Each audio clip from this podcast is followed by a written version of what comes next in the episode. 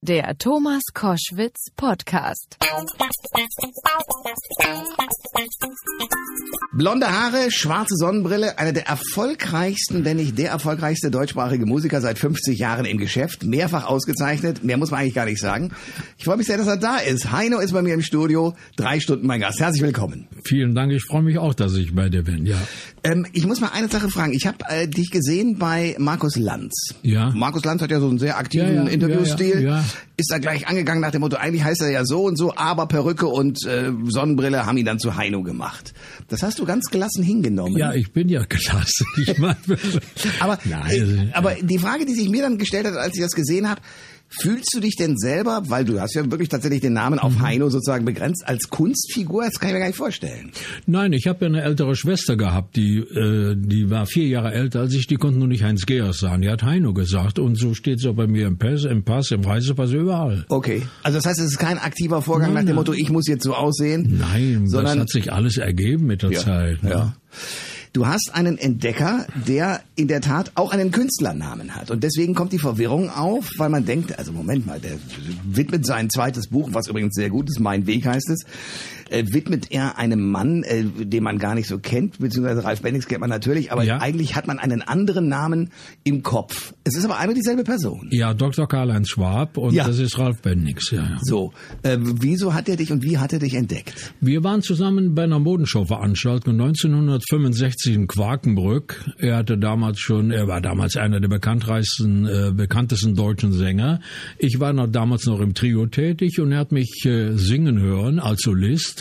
Wo ich im Trio Solist gesungen habe, hat mich angesprochen, hat mich einen Tag später nochmal angerufen, dann zwei Tage später ins Studio gegangen und eine Woche später eine neue, also die erste Single gemacht, Jenseits des Tales und 13 Mann und ein Kapitän und ist auf die, dann ist die rausgekommen und war ein großer Hit bei der Elektrola und ja, und von da an habe ich dann ein halbes Jahr später schon einen Zehn-Jahres-Vertrag bekommen bei der Was Elektrola. außergewöhnlich ist, oder? Ja, das war damals schon ungewöhnlich. Ja, und äh, seitdem haben wir bis zu seinem Tode habe ich mit ihm äh, freundschaftlich war ich verbunden. Er hat natürlich gesagt, mit 60 höre ich auf zu produzieren und von da an äh, habe ich alles alleine gemacht und wir waren bis ja bis zu seinem Tode waren wir freundschaftlich ja fast über 50 Jahre befreundet. Heino ist mein Gast bei Koschwitz zum Wochenende. Großartiger Typ. Als ich über dich gelesen habe, habe ich gedacht, ähm, du bist so ähnlich wie Udo Lindenberg, der ja auch, sagen wir mal, erst in den 70ern angefangen hat, richtig durchzustarten. Dann habe ich mit Vergnügen in deinem Buch gelesen, dass ihr ja zwar am Anfang mit verbalen Attacken, aber später dann auch als große Freunde eigentlich einen ähnlichen Weg genommen habt, oder?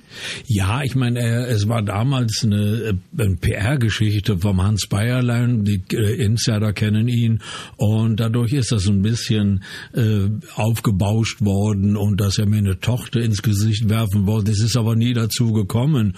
Und wir haben uns auch kurze Zeit danach später irgendwo bei einer Veranstaltung gesehen und wir hatten an für sich, hatte ich das Gefühl und er genauso, dass wir uns, äh, dass wir Musiker sind und sehr gut zusammen äh, harmonieren würden. Nur er, er hat eine andere Schiene bedient, ich habe die volkstümliche Schiene bedient, aber im Grunde genommen äh, haben wir uns damals schon sehr gut verstanden. Das ist ja eigentlich so der amerikanische Gedanke. Die Amerikaner machen ja auch riesige Shows, wo der Country-Musiker neben dem Hardrocker steht. Beide kapieren, gute Musik ist wichtig, aber nicht welches Fach, oder? Nein, das ist doch, glaube ich, gar nicht so wichtig, denn wichtig ist, dass man, dass man sich als Musiker versteht. Und ich muss wirklich sagen, jetzt durch mein äh, neues Album, was ich gemacht habe, mit freundlichen Grüßen, bin ich erstmal mit jungen Leuten, mit jungen Musikern zusammengekommen. Und ich muss wirklich sagen, äh, auch jetzt mal von Rammstein, die ich äh, vor zwei Jahren habe kennengelernt, die Jungs waren so tolerant, so respektvoll mir, äh, mir gegenüber. Und das habe ich so in dieser Branche nie erlebt. Ich war damals, wie Dieter Thomas Heck mit seiner Hitparade anfing, äh, da, da, äh, da waren sich ja im Grunde genommen nicht alle Feind, will ich nicht sagen, aber, Aber die Schlagerfuzis waren so ja, nach dem Motto, um äh, Gottes Willen. Ja, ja. hatten mal, ich meine, ich habe ja viele äh, gesehen, die die Hitparade gewonnen haben. Ich habe sie, glaube ich, auch sehr oft gewonnen. Ich weiß, ja. Und ähm, aber die haben dann mit keinem beziehungsweise mit mir nicht mehr gesprochen, weil ich war ja im Grunde genommen war ich der Volksmusik-Fuzzi. Ja. Aber ich wusste, wovon ich sang und ich habe ja auch mal äh, Musik lange studiert, im Gegensatz zu vielen anderen Kollegen, die es nicht gemacht haben. Also es hat mich überhaupt gar nicht berührt. Es war nur für mich befremdend. Und wenn ich das heute bei den jungen Musikern sehe, also es ist, es ist wie Tag und Nacht. Und ich bin froh, dass ich diesen jungen Schritt gemacht habe. Und äh, es macht mich jünger und ich habe 40 Jahre äh, mein Publikum um 40 Jahre verjüngt und ich bin äh, mehr als glücklich. War das eigentlich ein PR-Gag oder tatsächlich äh, die wütende Reaktion äh, von Rammstein und anderen oder auch den Ärzten, deren Songs du auf dein Album aufgenommen hast? Nein, ich glaube, das war kein PR-Gag. Wir haben ja, äh, wir haben ja durch äh, meine neuen CD mit freundlich grüßen, wollten wir ja eine Werbung machen, Fernsehwerbung. Dadurch mussten wir alle anfragen, um, um den Song zu benutzen. Und ja. alle haben natürlich kategorisch äh, abgelehnt und mit Also Heino nicht unter gar keinen Umständen. Scheiße und Produktion furchtbar, ja. und, ob, obwohl sie sie noch gar nicht gehört haben. Und äh, nein, das wussten wir ja. Also das, äh, aber die einzigen, die sich im Nachhinein äh, sehr positiv entwickelt haben, die mich auch angesprochen haben, die sind ja zu uns gekommen, äh, Rammstein, ob ich äh, mir vorstellen könnte, mit ihnen in Wacken zu singen. Was also, eine ja, großartige Nummer ist. Ja klar, ja. konnte ich mir das vorstellen. Ja. Ich habe es auch gemacht und mit äh, sehr viel Begeisterung und ich glaube, ich habe auch da äh, Freunde gewonnen und die haben einen gewonnen, ich habe fünf gewonnen. Ja, aber die anderen, warum haben die sich so aufgeregt? Haben die sich mal irgendwann entschuldigt dafür? Weil das ging ja durch die Presse rauf und runter. Nein, das ist ja, das ist ja natürlich logisch. Da kommt einer, der ist 74, war damals 74 und der fängt dann an, ihre Songs zu singen. Das hat man ja gar nicht vermutet. Die haben natürlich gedacht, die Produktion, die sie machen, das ist das Non plus Ultra. Mhm. Und äh, im Grunde genommen habe ich auch Musik studiert und wusste und weiß ich, wie man Töne singt. Ich weiß auch, äh, dass die ganze Musik, die die Jungs machen, die gar nicht schlecht ist, die schön ist, die modern ist. Äh, aber sie ist musikalisch nicht so schwer, als wenn ich jetzt Schubert, Bach, Mozart, Tchaikovsky oder Brahms singe oder den Blauen Enzian. Das ist eine andere äh, Kultur zu singen, als Ach, wenn okay. ich jetzt, ja, das ist, äh, ist ein bisschen anders. Es ist ein bisschen äh, äh, Sonne zu singen oder Junge zu singen, strengt mich nicht so an, als wenn ich mein volkstümliches Programm mache. Das ist doch logisch, es ist eine ganz andere Harmonie. Es sind, äh, es, manche Titel gehen über zwei Oktaven. Das ist bei der heutigen modernen Musik äh, nicht mehr so wichtig. Ist auch gut so. Ja. Denn äh, das ist ja gerade, davon lebt ja die moderne Musik. Das wird eines Tages mal wieder ein bisschen anders sein. Aber in der heutigen Zeit muss das äh, schnell gehen, man muss schnell verständlich sein. Und das ist, ich fühle mich da sehr wohl. Und ich muss wirklich sagen, wenn ich früher, wenn ich früher meine Konzerte gemacht habe, so ich mache viel Kirchenkonzerte, Schubert, Bach, Mozart, Tchaikovsky, Brahms, das strengt mich wesentlich mehr an, äh, als äh, wenn ich jetzt 90 äh, Minuten äh, Rock mache. Und äh, beides mache ich gerne. Ja, ähm, aber trotzdem, äh, hast du damals, als du es aufgenommen hast, dir vorstellen können, dass du mit dem Album ausgerechnet Platz eins wirst? Ich wusste es nicht, aber ich habe es geahnt. Ich wusste nicht, dass ich Platz eins werde. Ich habe aber damit gerechnet. Ich habe es ja auch meiner Schallplattenfirma damals gesagt. Ich habe hier eine Idee äh, und die Schallplattenfirma hat gesagt, die Produktmanagerin, ja, die Idee, die ist toll, aber wer soll das kaufen?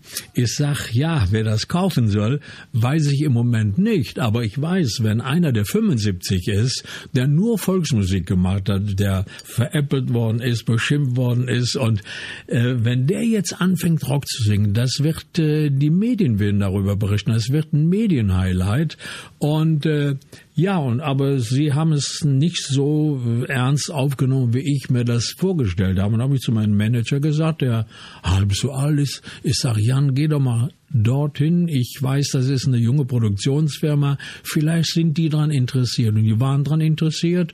Und ja, dann habe ich das dort gemacht und natürlich die Produktmanagerin der alten Schallplattenfirma ähm, hat große Schwierigkeiten gekriegt. Äh, wie sich doch die Geschichten auch so ähneln. Die Beatles ja. äh, sind auch bei irgendeiner Plattenfirma vorstellig ja. geworden und der Manager ist, glaube ich, heute auch nicht mehr in dem Beruf tätig. Ja, ja. Das sind, es gibt so, es gibt so Zufälle. 1968 äh, war ich bei bei der Elektrola Stand stand ich im Studio, sang und da kam ein Produzent, den ich auch sehr gut kenne, Ronny, mit einem jungen Sänger, der war neun Jahre alt. Hm.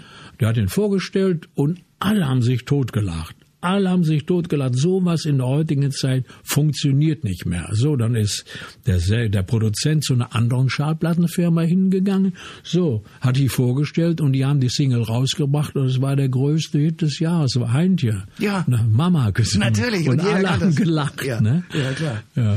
Heino ist mein Gast bei Koschwitz zum Wochenende. Also, du hast äh, wirklich auch tatsächlich, äh, das scheint bei dir so zu sein, die Bereitschaft, immer auch noch was zu lernen. Also andere, die sagen wir mal über 70 sind, sagen so, jetzt habe ich meine Karriere gemacht, äh, die Schäfchen sind im Trocknen, ich lerne nichts mehr dazu. Was ich bei dir wirklich faszinierend finde, a, das Repertoire nochmal so zu verändern und zu erweitern.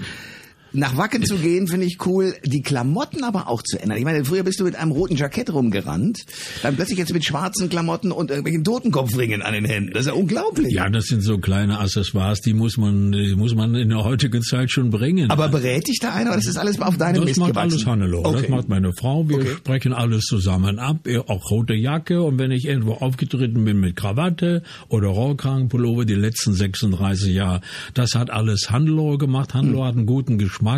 Meiner ist weniger gut. Und äh, ja, ich, okay, ich habe angefangen mit, mit, äh, mit einer schwarzen Lederjacke und mit Rollkragenpullover. Meinen ersten Titel jenseits des Tales. Also da war ich schon so fast gekleidet, wie jetzt ich auf der Bühne gehe, in einem Rollkragenpullover und schwarze Lederjacke. Nur die schwarzen Lederjacken sind ein bisschen moderner, die haben Nieten drauf Ja, und ja, Totenkopf ja, vorne. Also da muss, das muss man, äh, wir Rocker müssen das schon bringen. Also äh, wie Rocker. Das heißt, er fühlt sich jetzt auch wie ein Rocker. Hm, Nicht ganz so. Also ich fühle mich sehr wohl und ich fühle mich so äh, sehr wohl und ich sehe auch an jungen Menschen, die zu mir kommen. Früher haben die gesagt, die jungen Mädels kamen, äh, kann ich ein Autogramm haben für meine Oma. äh, heute kommen die jungen äh, jungen Mädels und sagen, kann ich äh, kann ich ein Selfie mit ihnen machen? Früher habe ich auf der Bühne äh, Pralinen bekommen, äh, Blumen bekommen. Heute bekomme ich Dessous zugeschmissen. Also das ist doch Wahnsinn. Also ich schlecht. Guck mal, ich freue mich. der, der. Tom Jones des deutschen Ja. Rocks. Ich breche ja, nieder. Ja, ja, ja. Dieses Älterwerden in unserer Branche wurde ja von vielen lange be belächelt nach dem Motto, das geht gar nicht, wir brauchen alle die jungen Menschen. Und du bist das Gegenteil, beweist das Gegenteil. Udo Lindenberg beweist das Gegenteil. Ist das schon ein Trend? Also nimmst du wahr, dass es mehrere Leute gibt, wo man einfach sagt, ja, die können's, also sind sie unsere Helden, egal wie alt die sind? Ich glaube, das ist in Amerika ist es auch wurscht, äh, wie alt einer ist. Und äh, äh, Frank Sinatra war auch weit über 80, da hat er noch gesungen. Dean Martin auch weit über 80, die haben alle noch gesungen. Hier in Deutschland ist es ja okay, wenn einer was kann und wenn einer sich noch gesund fühlt und wenn einer noch beliebt ist, der soll es doch machen, solange der liebe Gott äh, ihm die Stimme lässt, ihm das Aussehen lässt, okay, wir werden alle ein bisschen älter, aber dann kann er doch machen, äh, wenn man sich wohlfühlt. Ich fühle mich wohl und äh, ich will gar nichts anderes machen als Musik. Und äh, ich könnte auch zu Hause äh, im- Bad Münstereifel aus dem Fenster gucken, die Eifel Und sehen. Hannelore auf den Sack gehen, das geht auch nicht, genau. Ja, das, das, der andere wird sich wird sich ja dann auch äh, sehr ärgern. Die ist ja auch mit mir äh, durch die Gegend immer, die fährt immer mit mir. Jetzt im Moment kann sie nicht, weil sie eine, gerade eine Knieoperation hatte und ein neues Knie bekommen. Aber ansonsten ist sie immer dabei. Wir sind wir sind eben nicht, äh, wir möchten nicht rasten, wir möchten nicht rosten. Also solange man reisen kann und der liebe Gott uns so lässt, wie wir sind, ist es ganz gut so. Heino ist bei Koschwitz zum Wochenende. Es gibt das Buch Mein Weg. Äh, ich habe das gesehen, dachte Mein Weg, da hat er doch Frank Sinatra irgendwie My Way gedacht, weil du in der Tat äh, ja dein Leben da schilderst. Ja, ich habe nicht dran gedacht in den Titel und so, wo du jetzt sagst, es ist äh, ja, ist mein Weg. My Und- Way, genau. My Way. Ja. Ja. Das ist ein Titel, den ich nie gesungen habe, den viele alle gesungen haben und ich, ich fand den Titel bis heute finde ich den toll, aber dadurch, dass viele Interpreten den gesungen haben, habe ich gesagt, nee, muss ich nicht, muss ich nicht auch noch machen. Ja, da sind eine Reihe von Geschichten drin, äh, für die du auch teilweise in der Vergangenheit angegriffen wurdest, wo du sagst, ich muss es einmal erklären. Äh, unter anderem also diese Geschichte mit deiner Tochter. Ja, meine Tochter hat sich das äh, Leben genommen, die war sehr krank und äh, sie hatte Depressionen und sie war ja auch äh, im Krankenhaus gewesen und äh, ich bin ja zu damaliger Zeit auf äh, Schiffsreise mit Handlo gefahren. Ich hatte ein Konzert, mhm. man hat mich eingekauft von der Reederei und dann habe ich äh, das Konzert wahrgenommen und meine Tochter konnte aber nicht mit, weil der Professor, der sie behandelt hat, gesagt, Herr Kramm, äh, lassen Sie Ihre Tochter zu Hause wir, bei uns, wir wissen nicht, was passiert, wenn die mit ihnen auf Schiff ist und nimmt zwei oder drei Tage ihre Medikamente nicht. Und diesen Rat habe ich befolgt und ja, und dann ist sie ja, äh, hat sich das Leben genommen und da muss ich mit Handler damit fertig werden. Hm. Und wie wirst du damit fertig? Ja, im Grunde genommen gar nicht mit fertig. Man muss damit leben. Ich war sehr traurig, bin heute noch traurig, wenn ich, wenn ich darauf angesprochen werde. Aber so ist das Leben. Aber das Leben geht weiter. Ich konnte ja mein Leben nicht äh, jetzt sagen, so jetzt mache ich nichts mehr. Ich habe ja auch noch ein Leben für mich zu leben mit meiner Frau Hannelore und äh, aber ich bin jetzt so, dass ich äh, mit mir am Reinen bin. Das ist sehr wichtig. Du bist ein Mensch, ich kenne dich die, die letzten 20, über 20 Jahre. Immer wenn man dir eine Frage stellt, bin ich erstaunt. Du bist eigentlich immer ehrlich. Es gibt ja andere, die, sagen wir mal, mit einer gewissen Strategie äh, in so ein Interview gehen und so weiter. Du bist immer gerade raus. Hat, wer hat dir das beigebracht so? Ja, nein, das ist, das ist, ähm, ich war in einem guten Team äh, von äh, meinem Produzenten Ralf Bendix und der Texter, der war Vorsitzender Richter in Essen. Ja. Und die haben immer gesagt, Heino, nicht lügen. Eines Tages, du wirst lang Erfolg haben. Das haben die schon äh, mir vorausgesagt. Ich habe zwar nie dran geglaubt, aber eines Tages holen dich die Lügen ein und da musst du dich, da musst du dich äußern. Deswegen kann ich immer sagen, ich habe nie gelogen. Mir kann nie einer nachweisen, du hast das doch vor Jahren so gesagt oder vor Jahren so. Also deswegen habe ich immer die Wahrheit gesagt. Cool. Ja, aber dieses, dieses äh, auch entspannt ins Leben gucken. Also dein Vater ist relativ früh gestorben und mhm. deine Mutter hat dich großgezogen. Ja, meine, mein Vater kannte ich nicht. Ich wurde drei Jahre alt. Meine mhm. Mutter war 26, wie mein Vater gestorben ist. Und die hat zwei Kinder großgezogen, meine Schwester und mich. Mhm. Und die hat dafür eigentlich gesorgt, deine Mutter, dass du, sagen wir mal, auch wenn du immer schon Musik machen wolltest, glaube ich, aber dass du wenigstens einen ordentlichen Beruf lernst. Ja, das hat meine Mutter gesagt. Lern erstmal einen ordentlichen Beruf, bevor dass du, dass du dann äh, Musik machen willst. Das habe ich auch gemacht und ich habe dann auf meine Mutter gehört und ich habe da drei Jahre Bäcker gelernt und äh, dann habe ich nochmal zwei Jahre Konditor gelernt. Das ging damals, weil ich ja Vorkenntnisse schon hatte von meinem Bäckerberuf. So, und dann habe ich fünf Jahre gelernt gelernt und habe ich gesagt, so mit 19 habe ich meine Prüfung gemacht und habe ich wurde ich 20, habe ich gesagt, jetzt will ich nicht mehr in die Bäckerei gehen. Vom heutigen Tag an mache ich Musik hm. und von ja mit 20 habe ich angefangen Musik zu studieren, habe ein Trio gegründet und habe in dieser Zeit, äh, da war ich 25 schon, ja, Ralf Bennings kennengelernt was ein glücklicher Vorgang ist. Ähm, hast du selbst Songs geschrieben oder würdest du gerne, sagen wir mal, weil du sagst, wir Rocker, die schreiben ja ihr Zeug alles selber. Ist das eine Idee ja, für dich? Ich kann Musik schreiben, aber ich bin, ich bin kein Texter. Also ich habe viele Musik gemacht, ob das jetzt nur die Schwarze Barbara, Enzian, Mohikaner, an diesen ganzen Titel. Äh, Hast du mit komponiert? Habe ich mit komponiert. Ja. Nur zur damaligen Zeit hatte ich ja meinen langjährigen Vertrag. Dann verzichtet man auch schon mal auf Tantiemen. Habe ich gesagt, okay, ihr seid mein Team, ich überlasse euch das, ich habe meinen Vertrag und so haben wir uns, ja, ich war auch mit dem, was ich hatte, zufrieden. Mein okay. Vertrag, den ich zehn, äh, für zehn Jahre, der ist nachher nochmal wieder verlängert worden um zehn Jahre, der war ja nicht schlecht. Ja. Und deswegen habe ich gedacht, okay, mein äh, Produzent, okay, der war auch, äh, der hat auch äh, gesungen, oder war ja sehr erfolgreich, aber im Großen, im Ganzen war ich ja unter den dreien der Topverdiener. Dann habe ich doch auf Tantiemen verzichtet und wo ich mir gesagt habe, okay, in diesem Team bin ich nicht dabei, ihr macht alles für mich. Die haben ja außer Singen, alles was darüber hinaus war, ja sie auch noch um mich gekümmert und ich bin froh, dass ich das so gemacht habe. Sehr fair. Ich habe äh, zwei Fernsehsendungen von meinem geistigen Auge, in denen ich dich gesehen habe. Das mhm. eine Mal Dieter Thomas Heck. Ja. Hier ist Platz eins, Heino und so weiter und schreiben so dreimal oder fünfmal dabei, bitte nicht wieder werden. Auf der anderen Seite relativ neu, aktuell. Deutschland sucht den Superstar, du sitzt mhm. in der Jury. Das sind ja zwei unfassbare Fernsehwelten. Das eine Oldschool mit mhm. Dieter Thomas Heck. Bei Dieter Bohlen in der neuen Fernsehwelt. Wo, wo hast du dich wohler gefühlt?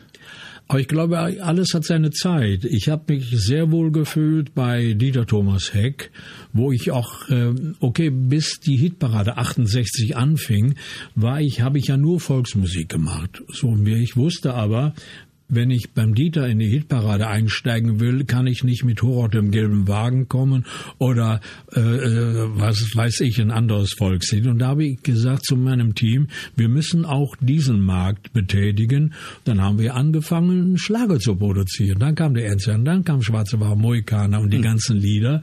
Und damit habe ich mich ja immer platziert jetzt, wo ich mich wohler fühle, ich habe mich da sehr wohl gefühlt und äh, im Grunde genommen fühle ich, habe ich mich auch sehr wohl gefühlt, bei äh, Superstar mit dem Dieter zusammenzuarbeiten, im Gegensatz zu anderen Kollegen oder Menschen, die ja über ihn schimpfen. Also ich habe viel mit Dieter gelernt, tolle Sprüche gelernt und ist wirklich ein toller Kollege. Und ist es so? Weil ja, ich, meine, ich höre immer, dass der sozusagen sehr um sich selbst kreist und wehe, man kommt ihm zu nah und immer zu wichtig, dann schießt er einen ab. Allgemein, äh, es gibt ja Gleichwertige in der Branche, die schießt er natürlich nicht nicht ab. Er wird sich auch nie erlauben, mich irgendwo abzuschießen. Also ja. äh, dann käme ja auch ein Bumerang zurück und der wäre auch nicht ganz ungefährlich. Okay, also, gut. Wir haben sehr gut zusammen harmoniert und äh, ja, und ich muss sagen, in beiden Situationen habe ich, war ich sehr, sehr glücklich.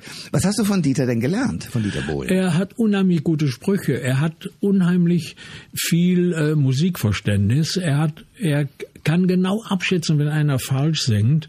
Und ich habe ihn ja ein paar Mal erwischt und äh, weil ich hatte natürlich die schwerste, äh, schwierigste Position in dieser ganzen äh, Vierergruppe, Wieso? denn ich wurde ja immer als Erster gefragt. Ah, das ist natürlich das Problem. Ja.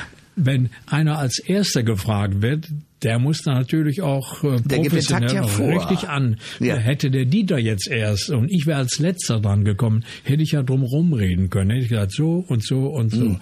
So war ich in einer Situation, wo ich mir gesagt, äh, das war für mich schon schwer. Ich habe schon äh, Angstschweiß manchmal gehabt und ähm, aber da ist der Dieter viel cooler. Okay, es ist ja auch seine zwölfte Sendung war das und ähm, also wirklich muss äh, er hat er hört genau, wenn einer. Ich habe ihn ja einmal gesagt, dieser, dieser Sänger, äh, der hat oben un, un, unheimlich verkehrt gesungen. Er hat die Töne oben nicht getroffen. Der war die ähm, Intonation hat nicht gestimmt, aber er hat für ihn gestimmt, aber alles in Ordnung. Nach der Sendung hat er mir gesagt, Heino, ich muss dir recht geben. Er hat ja oben verkehrt gesungen. Ne? Also ja.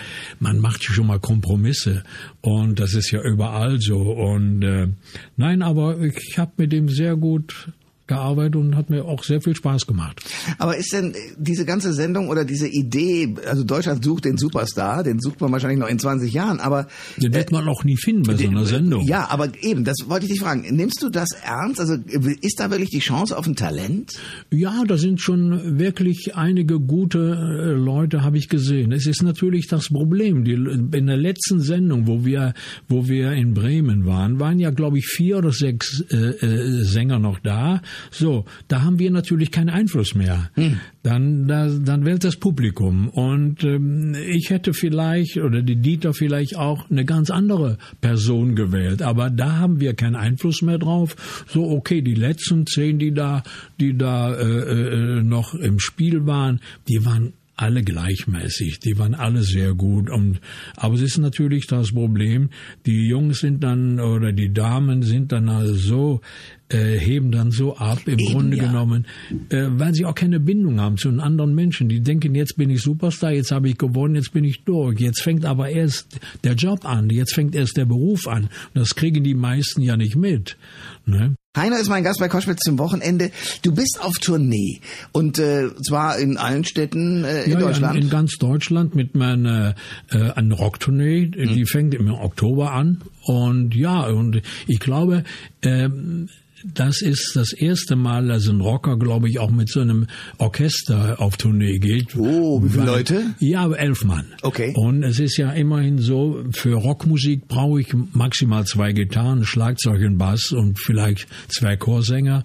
Aber ich möchte die Rockmusik ja auch ein bisschen harmonischer machen. Das heißt, äh, mit Harmonien schön verpackt, den Song nicht verändern, aber da äh, ihn volumiger machen, mehr volumiger machen, interessanter machen auf der Bühne. Ich habe mir ja viele Rockkonzerte angesehen von Kollegen, die das vor mir alles gemacht haben, auch gut gemacht haben, perfekt gemacht haben, aber ich habe einiges vermisst und das ist Musik. Musik ist für mich das Wichtigste überhaupt. Das musst du erklären. Stimme. Was heißt, du hast Musik vermisst? Harmonien, ja, welche zweiten, hab, dritten Instrumente? Ich habe ich hab einer der bekanntesten Rocksänger in Deutschland gesehen in Düsseldorf. Hm. Du sagst äh, nicht wer? Ähm, nein, das okay. möchte ich ja auch okay. nicht, möchte ich auch nicht sagen. Es gibt ja nicht so viel. Mhm. So, und da habe ich fast alles vermisst, was, äh, was mit ähm, Musik zu tun hat. Das war nur laut. Gitarren laut, Bass laut, Schlagzeug laut. Okay. Ich habe den Sänger fast nicht gehört und da habe ich mir gesagt, so möchte ich das nicht machen. Ich möchte Musik vermitteln. Hm. Man muss rauskommen, da muss ein Klang da sein, ein Klangkörper und den kann ich nur mit Keyboard, mit Chor, und mit Blasinstrumenten, die dazu passen, äh, kann ich den Klangkörper herstellen und nicht nur mit, mit Gitarren und Schlagzeug. Wer übrigens gucken will, wo du überall auf Tournee bist, es gibt eine Website www.heino.de. So ist es, ja. Da kann man alle Daten nachlesen, mhm. weil du bist ja wirklich komplett durch Deutschland unterwegs. Ähm, wenn du so sagst, ich gucke mir Konzerte an, das heißt mit anderen Worten, du gehst dann inkognito oder wie muss ich mir das vorstellen, zu anderen ins Konzert und guckst mal, was sie machen? Ja, ich gehe nicht inkognito, ich sag schon, dass ich da bin, ah, okay. um, um dass ich so, ja, da gucke ich mir an. Ich weiß ja, äh, ich muss ja wissen, was andere tun. So und viele Interpreten, deutsche Interpreten habe ich ja auch schon gesehen. Ich habe auch viele amerikanische Stars in Vegas gesehen, wie die auftreten. Also es gibt auch da eine Rockszene, aber äh, die auch nur mit Schlagzeug, Bass, Gitarre, ganz wenig Chor, vielleicht eine Chorsängerin oder zwei. Und das ist mir zu wenig das ist mir zu wenig. Okay, ich könnte das auch machen. Es wird ja nicht den Song so verändern. Na, vor allem deine Stimme trägt doch. Äh, ja, aber ich will mich da nicht auf meine Stimme verlassen. Ich, ich will verstehe. Musik machen. Okay. Es muss mir ja auch Spaß machen. Und wenn es mir Spaß macht auf der Bühne, wenn ich hinter mir elf Leute habe, die musizieren vom Feinsten, da sind Musiker dabei, die haben hier vor zwei Jahren, wie die Barbara Streisand hier war, auch in einem Orchester gespielt. Also da nehme ich mir schon das Beste, was im Moment auf dem Markt ist, wow, weil ich will ja. hinter mir was haben. Denn ich bin ja jetzt, äh, ja, man muss mir ja Spaß machen. Und wenn mir das keinen Spaß macht und nur zu sagen, ich mache jetzt eine Tournee und ich will nochmal Geld verdienen, dann habe ich was verkehrt gemacht. Also es muss bei mir schon äh, hinter, hinter meinem Rücken wissen, muss ich was tun. Erklär mir ein Phänomen, nämlich Wacken. Du warst da. Ja, Wacken war natürlich, Wacken war, die haben angefragt und, also Rammstein hat angefragt. Äh, Rammstein hat angefragt ja. im Management bei mir, ob ich mir vorstellen könnte, mit ihnen dort zu singen. Natürlich konnte ich mir das vorstellen, das ist ja ganz logisch, ich singe einen Titel. Und äh, wir haben uns aber zurückgehalten. Wir haben nicht davor, wir haben das abgewartet bis am gleichen Tag, dann bin ich da hingefahren und die Jungs haben schon gewartet und ich kam, ich kam mit in Wacken rein. So, das ist die erste Begegnung mit jungen Leuten. Ich kam rein in Wacken, rote Ampel und ich hatte noch, mein Auto war vorne, der Totenkopf vorne drauf und ich, äh, Jan war ja auch dabei, Hannelore. Sein Manager, ja. Genau. Ja. Okay. Und Jetzt kam, und jetzt kam ein Schwarm junge Leute, tätowiert von oben bis unten. Oh, ja. wir, wir hielten, wir konnten ja nicht über Rot fahren und die sahen uns und hatten sofort das Auto umgestellt. Jetzt ich gedacht, jetzt, jetzt, ist, jetzt ist Ende. Die haben, wir haben Scheibe runtergemacht. Heino, Heino, wir Autogramm machen? Ja, bin ich ausgestiegen, Autogramme gemacht und Fotos gemacht, so. Und äh, dann bin ich dann äh, ins Camp reingefahren, wo die äh, äh, Rammstein saßen. Dann haben, wir, haben die mich empfangen. Also ich habe gedacht, das kann gar nicht wahr sein. Ich denke, jetzt wirst du da so ein bisschen veräppelt, da kommt der Volksmusikfuzzi, aber ganze Gegenteil. Die haben sich so um mich bemüht. Wir haben ja geprobt, weil wir, äh, ich habe ja ein anderes Arrangement wie äh, wie die Jungs auf der Bühne. So, hm. ja. Und die Handlung war das aber auch noch nicht so ganz geheuer. Die waren so freundlich Und die hatten Leute gesagt, mein Gott, hoffentlich geht das heute Abend, geht das heute Abend gut über die Bühne. Und dann, ja, dann kam, dann kam die, die Stunde X und äh, dann kam ich dran. Ich war die vorletzte Nummer. Die letzte Nummer hat ja Rammstein selbst gemacht und der Till hat mich angesagt. Und da ist ein Orkan vor Freude äh, äh, äh, losgegangen. Da habe ich gesagt, so, Jetzt bist du bei denen auch angekommen. Ja, wie es war, es war äh, Gänsehaut, sen- oder? Ja, ja. Es war sensationell. Es war sensationell. Der, vorher hat der, äh, der Till noch zu mir gesagt, Heino, du musst immer einen Meter in meiner Nähe sein, immer neben mir. Und wenn ich zurückgehe, gehst du mit zurück. Wenn ich mich bücke, musst du dich mitbücken. Ich sag, warum? Ja, sagte, wir haben Pyrotechnik.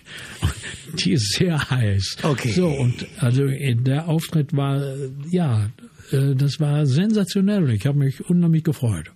Und das Witzige ist, ich äh, bin befreundet mit einer Maskenbildnerin, die eben auch Rammstein mit, mit Masken versorgt. Und die sehen ja gruselig aus. Ja, ich habe sie, äh, ich hab sie gar nicht erkannt. Das glaube ich sofort, ja. Nein. Ja, weil wenn die nicht geschminkt Ja. sind, erkennst du die nicht. Ich wusste gar nicht, wer wer wer war. Ja, ja, klar. Ja. Aber die sind, das ist das Witzige, so gruselig ihre Auftritte sind, so intelligent und entspannt sind sie äh, drumherum. Vom, vom Feinsten. Also ich habe mit dem Musiker, ich merke sofort, wenn einer, wenn einer äh, Bass spielen kann und wenn einer Schlagzeug spielen kann, das merkt man ja sofort. Und die Jungs haben schon wirklich. Also das sind richtig gute- gespielt. gute Musiker. Ja, ja, ja, ja. Und auch sehr nett. Der Schlagzeuger war und der Gitarrist war besonders nett, die sich mit mir und der Till ja auch, der hat dann mit mir gesungen, also musst du machen, machst du so. Und, nee, wirklich gut. Heino ist mein Gast bei Koschwitz zum Wochenende. Du hast so deine Erfahrungen mit der Boulevardpresse. Äh, unter anderem auch ziemlich bescheidene, wenn man mal sagen darf. Also im Moment feiern sie dich ja überall rauf und runter. Heino ist der allergrößte. Aber es gab Zeiten, also ich will anspielen auf ein äh, Kapitel auch in deinem Buch äh, Mein Weg, wo sie deiner Tochter ziemlich übel mitgespielt haben, beziehungsweise natürlich auch dir. Du schlägst die Zeitung auf, siehst deine Tochter, die du kurz vorher kennengelernt hast, weil du gar nicht wusstest, dass du sie hast. So es. Ähm, müssen wir gleich mal klären, wieso das so war. Aber jedenfalls hast du de- deine Tochter in der, in der Zeitung gesehen und zwar vor einem Poster von dir mit ausgerissenen Augen. Was war das denn? Ähm, ja, ich äh, wusste wirklich nicht, ob ich eine Tochter hatte, die, weil ich, äh, ja, weil ich, ich kannte zwar die Dame, es war eine frühere Freundin von mir, und die kam eines Tages an nach äh, Bad Münstereifel. Nee, in Öpenich habe ich noch gewohnt, Entschuldigung, in Öpenich. Und äh, ja, dann hat sie mir die Tochter vorgestellt und äh, ich habe gesagt, kann ja gar nicht wahr sein, dass ich eine Tochter habe. Warum hast du die denn überhaupt nicht gemeldet? Ja, Ja.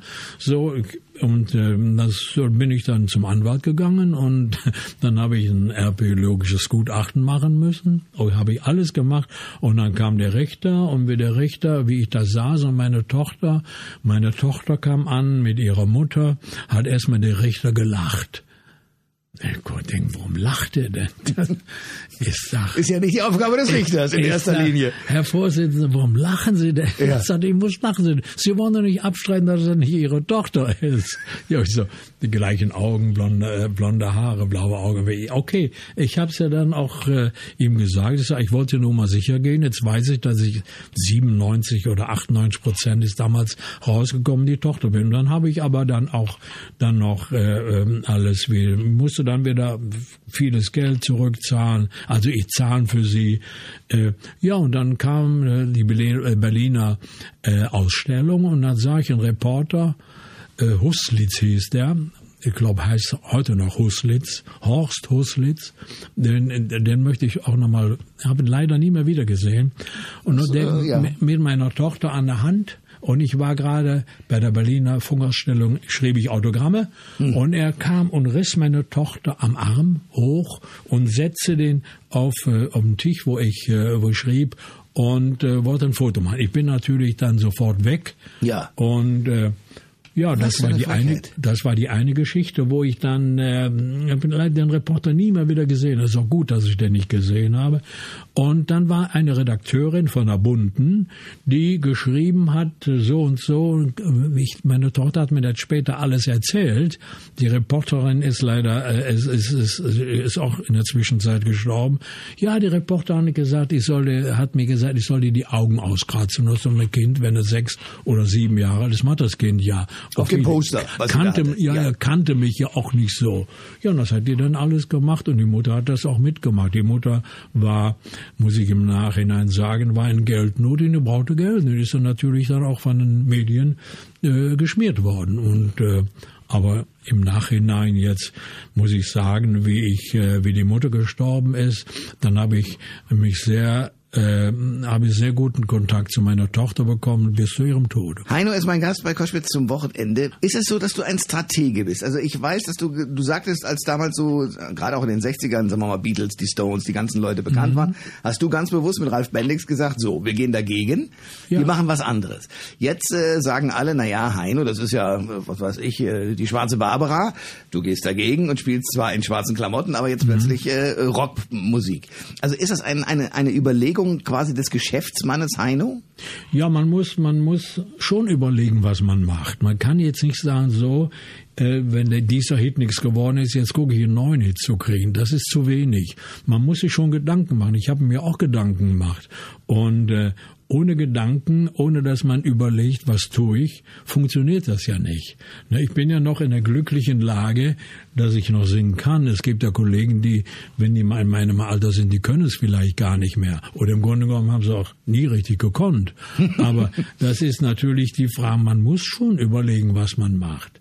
Ich könnte ja auch hergehen, weil ich überlege genau, mit welchem Lied ich anfange. Ich überlege, mit welchem Lied ich aufhöre. Also man darf nichts im Zufall überlassen. So, das also, eine Dramaturgie. Man, man muss ja, man muss, man, man, und das kann man auch nicht in einer Stunde. Das sind, wenn ich abends zu Bett gehe, dann grübel ich auch drüber nach. Ach, im Oktober beginnt eine große Tournee, die Rocktournee. Was machst du da? Da war ich schon mal im, in der Halle, da war ich schon mal. Es gibt ja äh, Vergleiche auch, wo ich in den Orten war.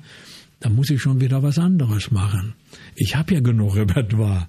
Ne, ich habe ja über 1500 Titel die letzten 50 Jahre aufgenommen. Und da gibt's immer was, was man, äh, was man machen kann.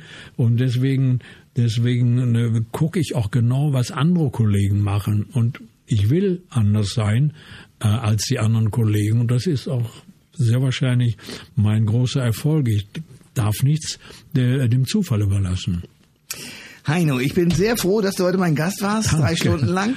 Äh, deine Tournee wird ein hoffentlich großer Erfolg. Ich drücke die Daumen und ich hoffe, wir sehen uns bald wieder. Ja, ganz gerne.